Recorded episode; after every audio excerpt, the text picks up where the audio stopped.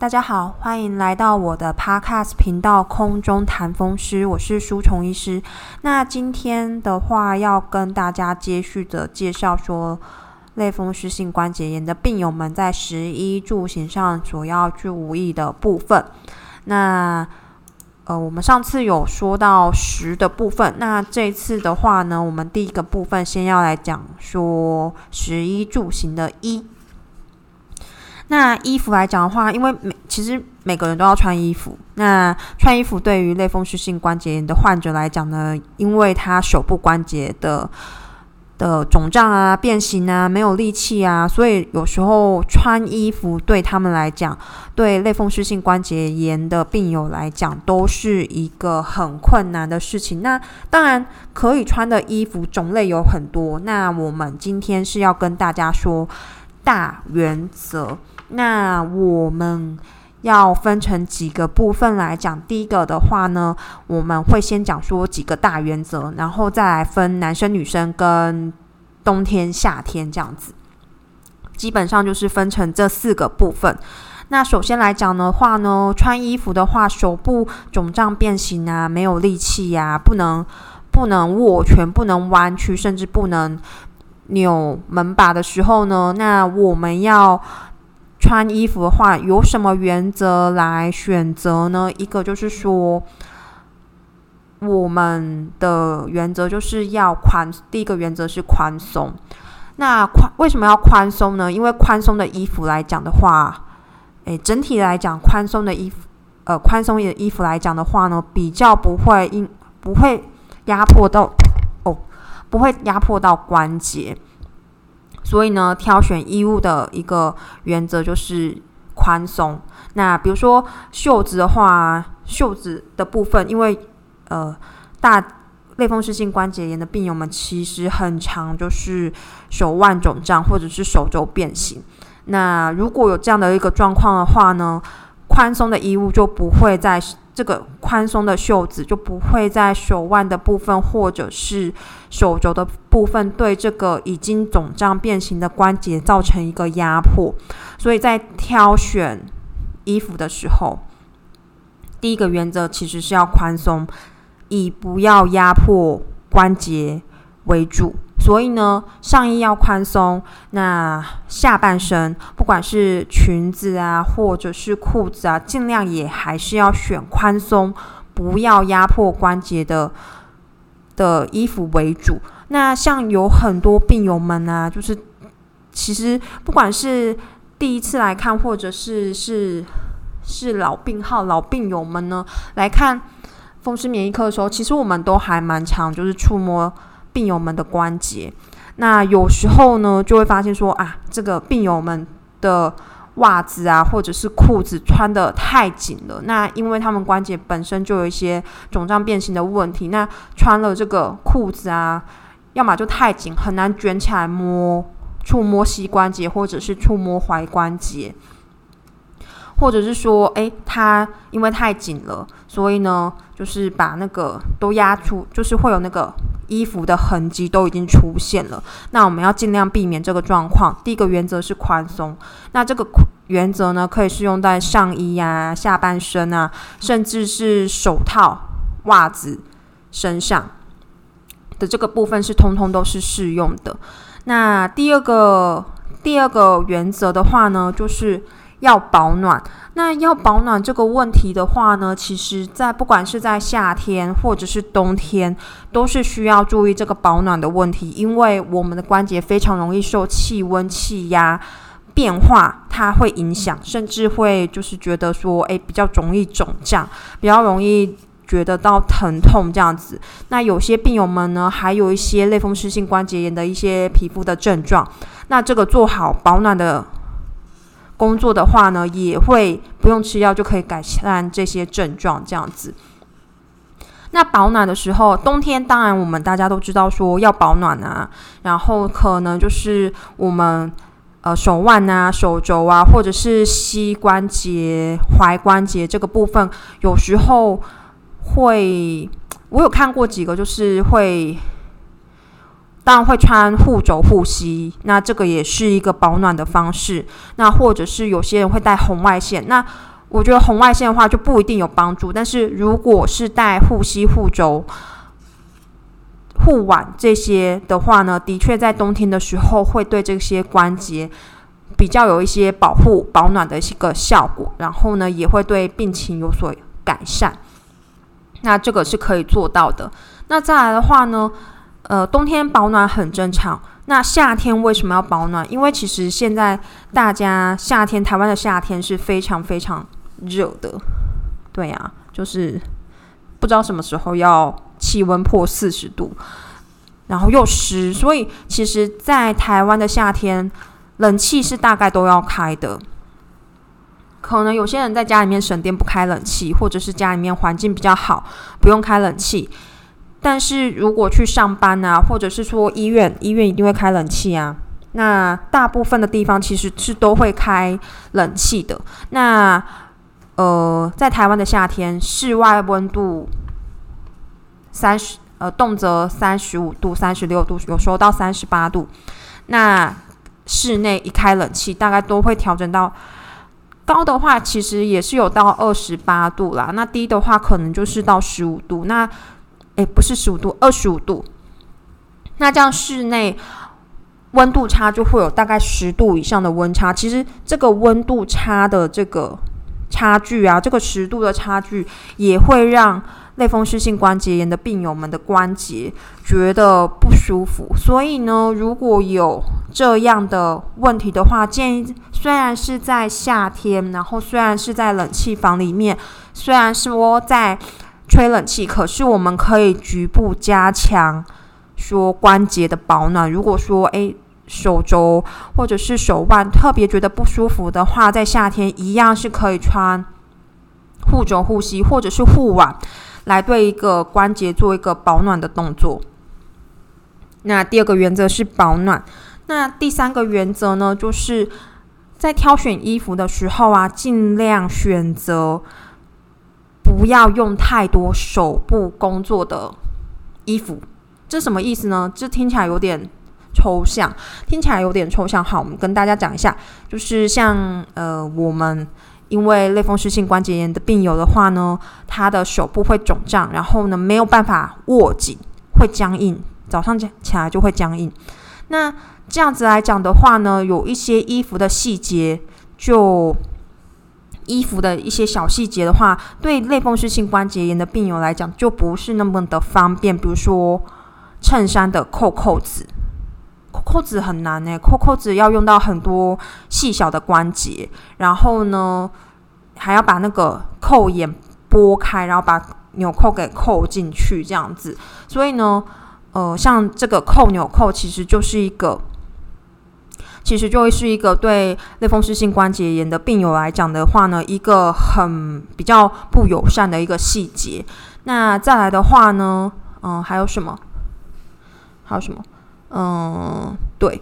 那再来的话，还有一个就是说，这个女女生可能比较常遇见，如果纽扣的话是男生穿衬衫的时候常遇见，那女性的话呢，就是。呃，穿洋装的时候，如果那个背后有拉链，也尽量不要挑说拉链在背后的，因为呃没有办法去拉。你像五十肩的病人，其实他肩膀抬不起来，就已经拉不到背后的拉链了。那如果是类风湿性关节炎的病友的话，有时候诶，你手肿胀变形，你要怎么样够到背后的拉链？这也是对一个类风湿性关节炎病友来讲，相对比较不友善的一个衣服上的细节。那还有什么？呃，讲到背后的拉链的话呢，那女性来讲的话，就是内衣，内衣的扣环也是在背后。那有时候真的是没有办法扣到。背后的扣环，所以这个时候呢，在挑选这个内衣上面的话，就会建议大家说：，诶，那我们扣子在前面的，选择扣子在前面的，或者是说，干脆说不要有不要有扣子的这些内衣，也可以挑选这样子，这样子穿穿脱比较方便，也比较不容易用到需要用到很多手部的一些小细节。好，那就是其实就是这三个原则：第一个宽松，那第二个保暖，那第三个就是呢，尽量挑选对手部负担没有那么大的一个衣服。好，那我们现在要分成说夏天、冬天，然后呢，呃，男生、女生大概讲一下，因为书虫医师是女性，所以类风湿性关节炎的病友又大部分是女性，所以我们这穿衣服的方面还是会注重在女性的一个方面。那所以我们先讲女生，夏天的时候呢，呃，女性的话呢，希望大家就是有几个。有几个选择，那我们刚刚说到说宽松保暖，然后呢，选择对选择对手部关节活动，诶要求度比较低的一些衣服。那夏天来讲的话，最方便的其实就是连身的洋装，然后不要有不要有拉链，最好拉链在前面，对，然后呢，这样很方便啊，就是你。你只要人站进去，然后呢，手套起来，然后拉链拉起来，或者是你整个人就是它是宽松的棉质的洋装，如果很好套的话，那你就整个人套进去，这样一件就没了，就解决解决很多问题。你只要穿一件，对。然后呢，如果说是洋装的话，你其实洋装的话，对于对于手脚啊这个部分，脚的话其实也不会有太大的束缚感。那手肘、手腕这个部分呢，如果大家非常怕冷的话，可以挑选七分袖的七分袖的洋装。那如果说真的是夏天太热，没有办法穿七分袖的话，也可以说那我们就穿普通的短袖。那可是手腕比较疼痛的部分呢，我们戴护腕，或者是说其实可以用丝巾绕在手上，手呃绕在手上，然后打一个结。或者可以先打好结，然后呢绕在手上，这样也很方便。嗯，之前冬天啊，这样子又跑到冬天去了。我们讲一下，说冬天不是之前流行那个围脖吗？它不就是一个已经已经成圈的一个围巾，然后你只要套上去绕绕绕就可以了。那大家也可以把丝巾先打一个结，你自己不能打结，就请家人先帮你打好结，然后比较松一点，然后呢方便绕在手腕上面。其实我觉得这样还。蛮好看，然后关节又可以保暖。那如果说有些 有一些病友们的关节肿胀变形比较不好看的话，其实打上丝巾我也觉得蛮好看的，然后也不会被，因为有些人就是喜欢问说你手怎么肿成这样啊？如果不喜欢被问的人，其实这样子这样子遮起来不。不仅自己觉得还蛮漂亮的，也可以减少说被不必要人询问的一个一个机会啦。那一个是这样子，那再来的话呢，夏天虽然是夏天，但是希望大家还是要保护，还是要保护这个脚的一个关节，做到一个保暖的动作。所以希望大家夏天的时候也要穿袜子，那袜子一样选择说不要太紧。最好可以，它的这个我们可以伸进一根手指头，然后呢是一个比较松的一个状态。那所以夏天希望大家穿，呃，希望大家以一个宽松的态度去穿衣服，宽松的洋装啊，然后呢，呃，不要压迫关节。那再还可以穿什么？如果要穿裤子的话呢，也一定要穿就是比较宽松的裤子。那比如说最近很流行的宽裤。诶，宽裤其实就蛮方便的。那它对有些宽裤是松紧带的，那你只要拉上来就可以了。那这样子也蛮方便的，所以我觉得下半身选择宽裤的话呢，是一个蛮好的选择。它绝对不会压迫到你的踝关节，然后呢膝关节、髋关节这些都不会压迫到。甚至你去医院时候看病看医生，医生。也很好，把你的裤管卷起来做一些身体的检查，所以宽裤是一个很好的选择。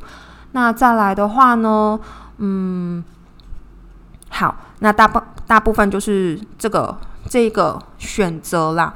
那有些病友们的确是在穿袜子啊，或者是穿裤子。如果裤子是有松紧带裤子的话，可能是还好。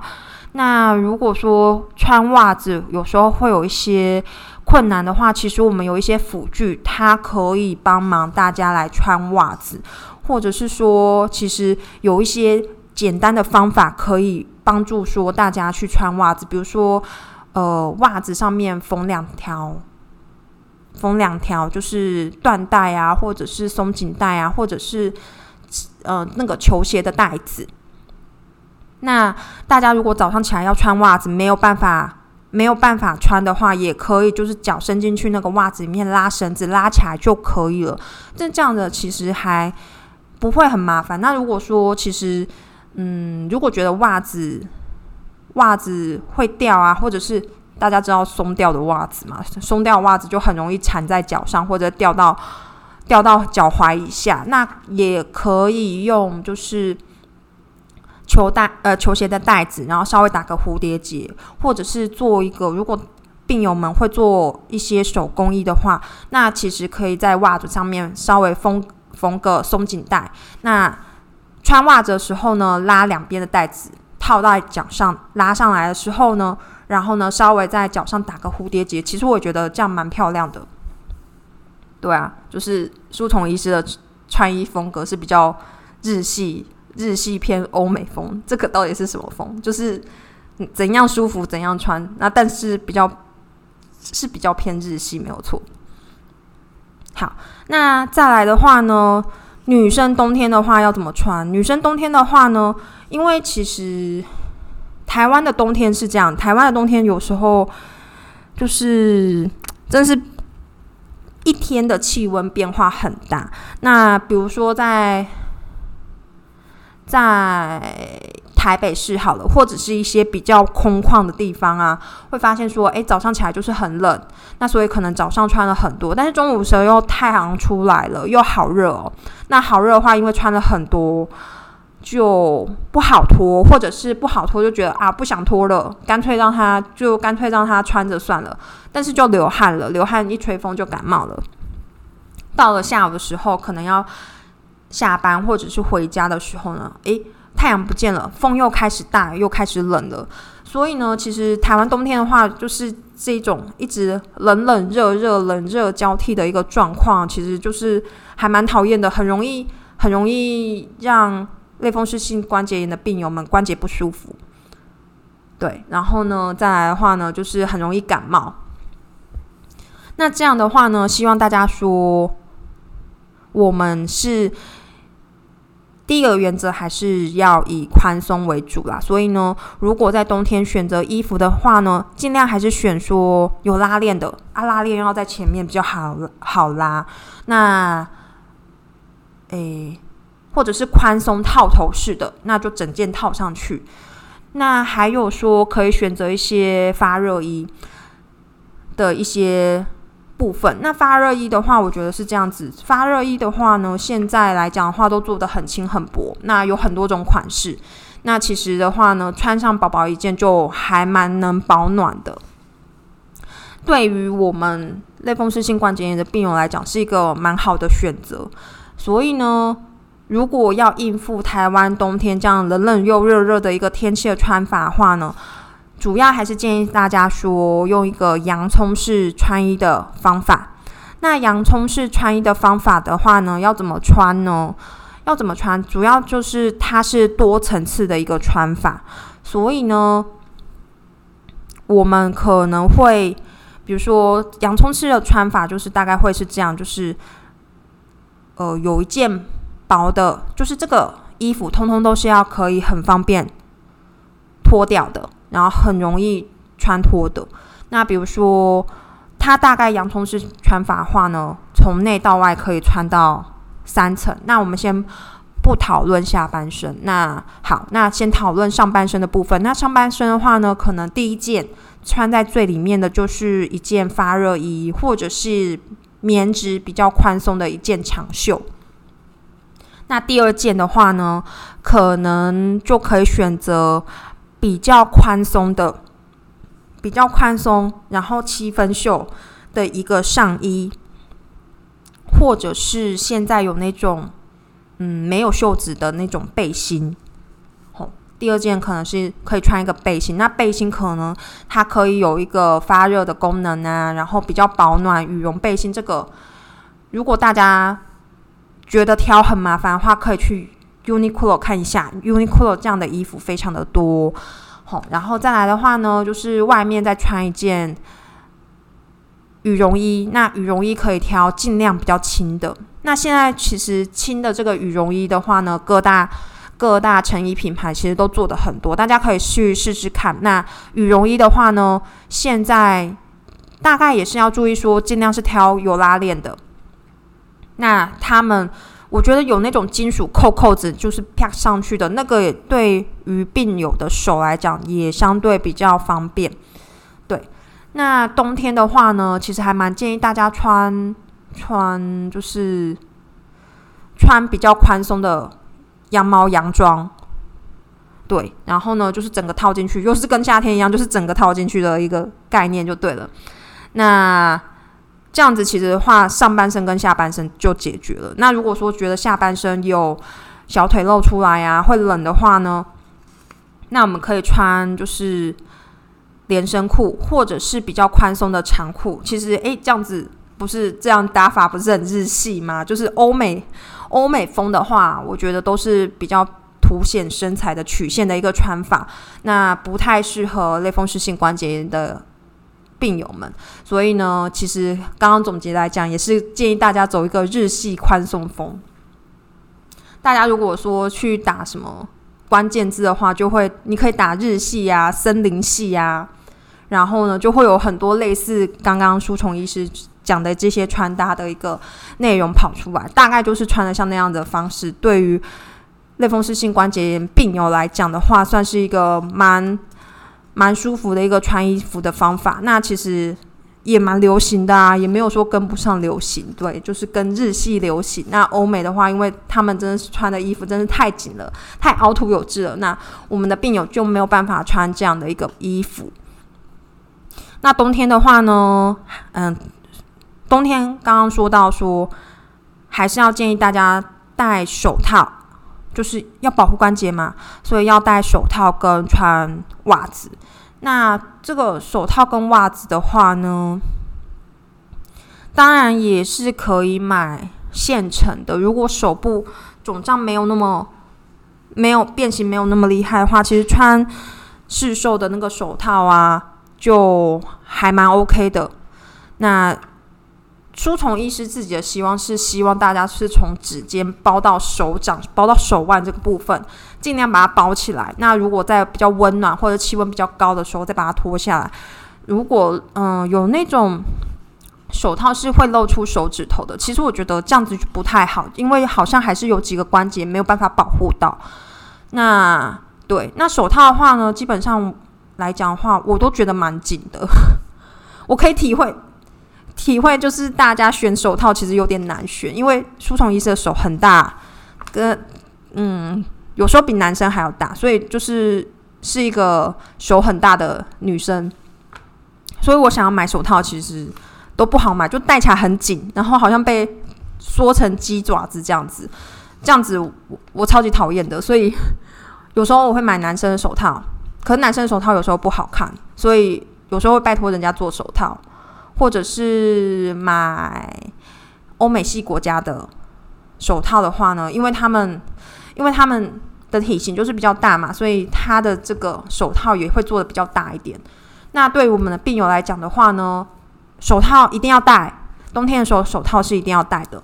那手套要戴的话呢，也希望大家说，诶，不要戴非常紧的手套，这样会影响第一个影响血液循环，第二个会影响已经肿胀压迫。已经肿胀变形的关节，这样子这样不好。那所以呢，手套的话尽量还是要宽松。那如果已经有关节变形的话呢，特别那个关节变形的部分，其实有几个办法也是可以克服这样子。比如说，嗯，在变形的地方，根据这个变形的手指关节，然后呢，对这个手套做改造。比如说，就是。照着这个手指的形状，然后稍微改变一下，剪开啊，然后这边重新织。其实我觉得一个最好的方式是，干脆就是自己打。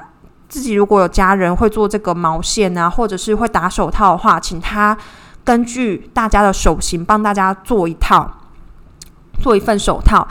哎，对，这个对于他们来讲其实没有很难。那如果说诶家里面都没有人会做的话，其实也有人拿这个。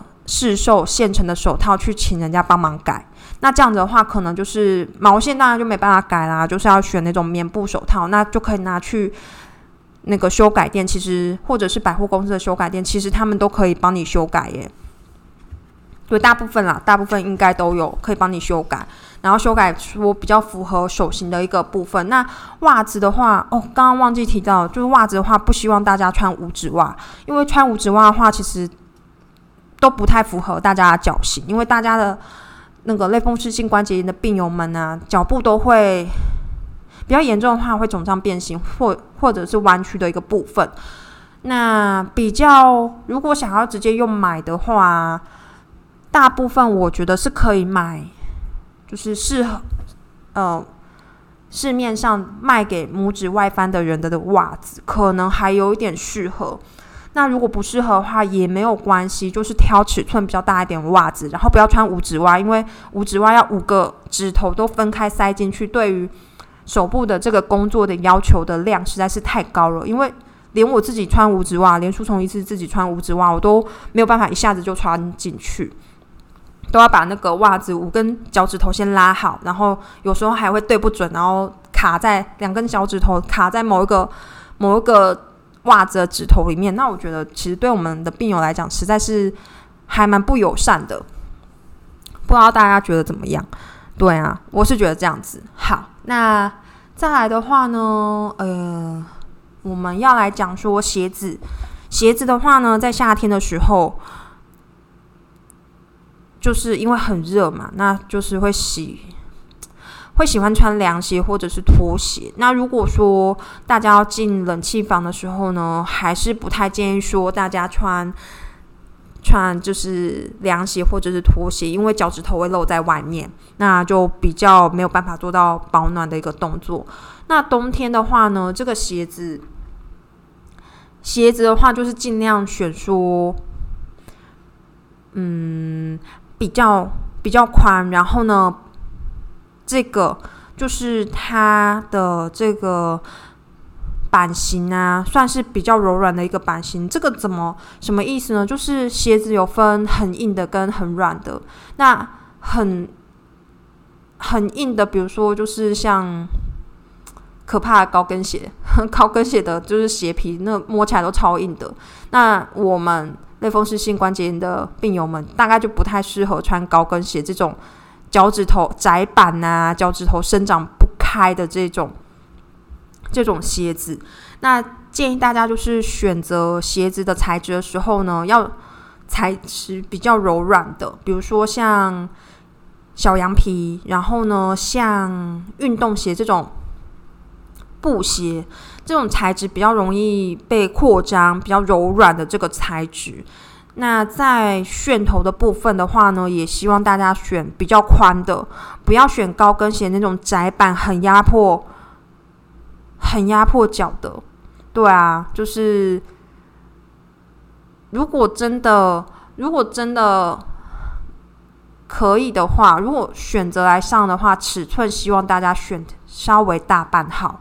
就是稍微可以塞进，就是你脚后跟稍微可以塞进一根手指头的一个宽度。希望大家选大半号的鞋子，但是当然不要这个鞋鞋不要太松，到说走路的时候会掉这样子，这样对大家脚来讲的话会比较舒服。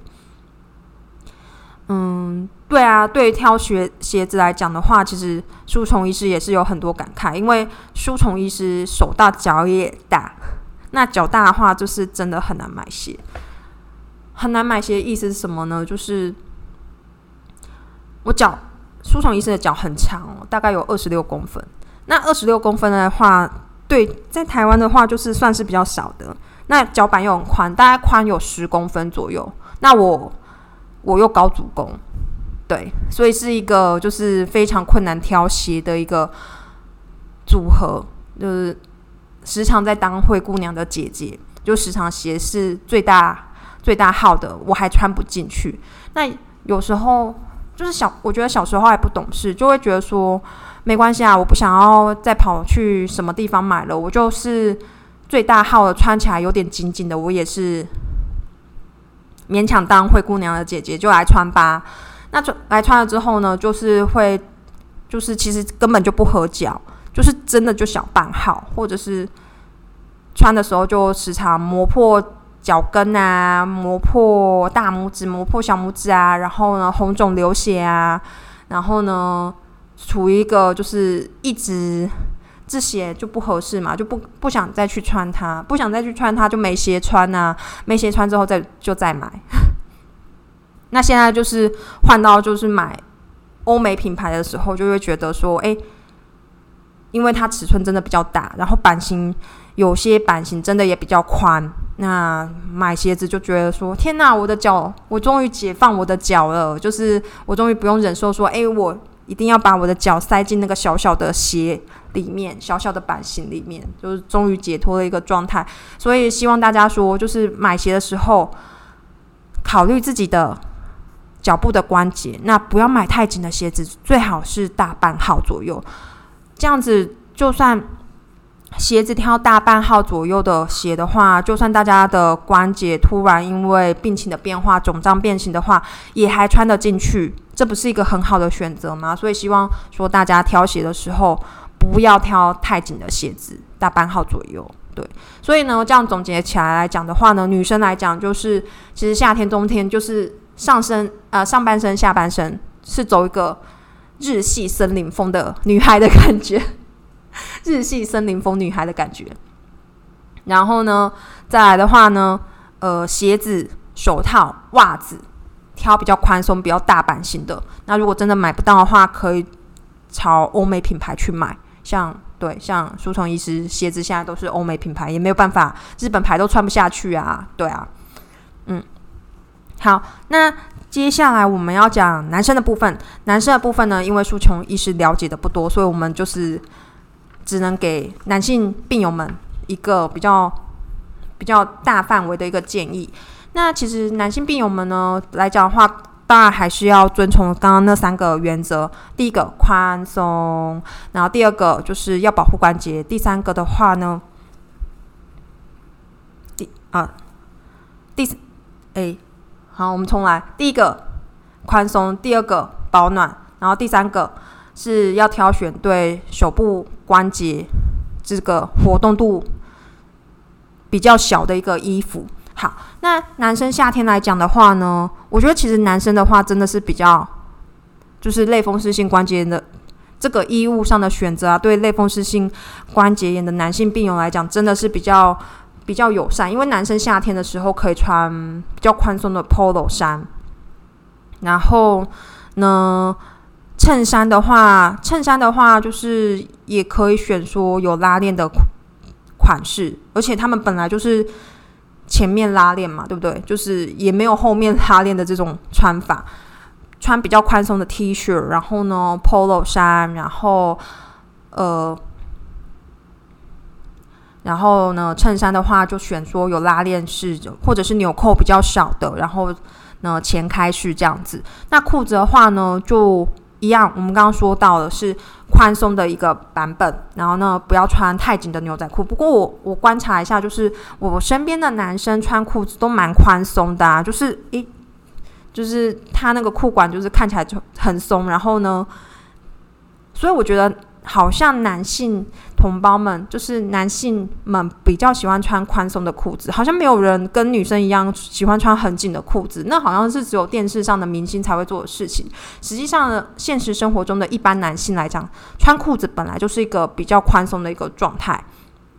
那他们也比较穿，嗯，本来在本来一般男性就是穿宽松的长裤嘛。那对病友来讲的话，穿宽松的长裤也没有什么跟大家比较不同的一个差异感，或者是说，或者是说会被人家就是用异样的眼光看待，好像没有这样的状况产生。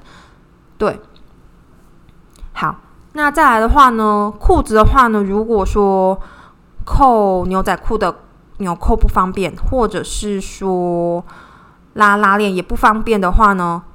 就可以选说有松紧松紧带裤头的这个方式。那其实现在很多很流行的运动裤也是做一个松紧带绑松紧带一个方式，所以我觉得其实男生应该还蛮好挑适合自己这个病情的一个衣服的。好，那鞋子的话呢，鞋。鞋子的话，就我的观察来讲，就用书虫医师的观察来讲，他们的这个楦头啊、版型都稍微比较宽，所以呢，如果说呃真的真的自己关节、足部啊、踝部关节比较容易肿胀的话，建议病友们还是可以挑大半号或者是一号的鞋子。那如果说真的一号太嗯，就是有一种半号太小，一号又挑的太大的一个状况的话呢，可以穿一个比较厚的袜子。但是不建议加就是比较厚的鞋垫啊，因为我觉得我自己加过比较厚的鞋垫，就是还是很容易滑开或者是掉脚，这样就是太大了。那如果说穿稍微比较棉质的、比较厚一点的袜子的话，有时候会刚刚好这样子。好，那男性同胞的话，冬天男性病友们的话呢，冬天还是建议说大家要有走一个宽松的一个状况，宽松穿衣服的一个方式。那呢，也是跟女生的一个穿法差不多，就是一个洋葱式的穿法。那天气很冷的时候呢，以三以三层做一个考量。第一层就是比较薄的机能衣、发热衣，然后呢，第二层的话就是比较薄的长袖，或者是有诶，应该是这么讲，就是稍微可以露露出这种发热衣的这样子一个。七分袖、九分袖的一个长度，然后呢，我常常看到的话，就是大家会在发热衣外面穿一个比较宽松长袖的 polo 衫，这也是一个很好的选择。那或者是第二层的话呢，大家就是还蛮常，男生还蛮穿穿背心的。我发现他们背心有好多种款式，比女生要。的款式要多得多，所以第二层的话呢，穿一个背心啊；第三层的话，再穿一个外套。那外套的话呢，就是当然男生的话，外套有很多拉链的版本，也有些可以穿的很帅，不一定要穿笨重的羽绒衣哦。就是当然不要污名化羽绒衣好了，羽绒衣是一个选择。第三层的话，羽绒衣还是一个选择，但是呢，有一些比较帅的外套啊，比如说。飞行外套就是类似它的版型是类似像飞官的一个外套，那其实它的那个袖子也都宽宽的，那它的那个袖口是松紧带。大家还是在穿这种外套的时候，还是要试一下说这个松袖口的松紧带会不会太紧？那其实这个很方便男性同胞们穿呢，就是穿进也不会压迫手肘，然后呢手腕这边是松紧带，然后呢可以适应说如果关节肿胀的话呢，它也可以适应这个关节的一个状况。肿胀的一个状况，然后再来的话呢，这个飞行外套是一个拉链的版本，所以你要拉起来也可以，不拉起来也可以。那再还有一些选择，我觉得男生外套选择真蛮多的。嗯，还有嗯比较我我自己觉得蛮好看的是，就是比较宽的宽松的这种皮衣外套。其实，对啊，他们有时候是这种三个大扣子的。就是它拉链拉起来，然后外面会有扣子的。然后如果手部真的很不舒服，没办法拉拉链的话，也可以扣扣子，就穿好这样子。所以男生的话，其实外套也有蛮多选择的。还有那种，嗯，还有那种风衣外套，诶，我觉得不错，就是它很轻，但是蛮保暖的。那就是不要挑太合身的版本，那直接套上去。然后呢，这个它外面不是有一个。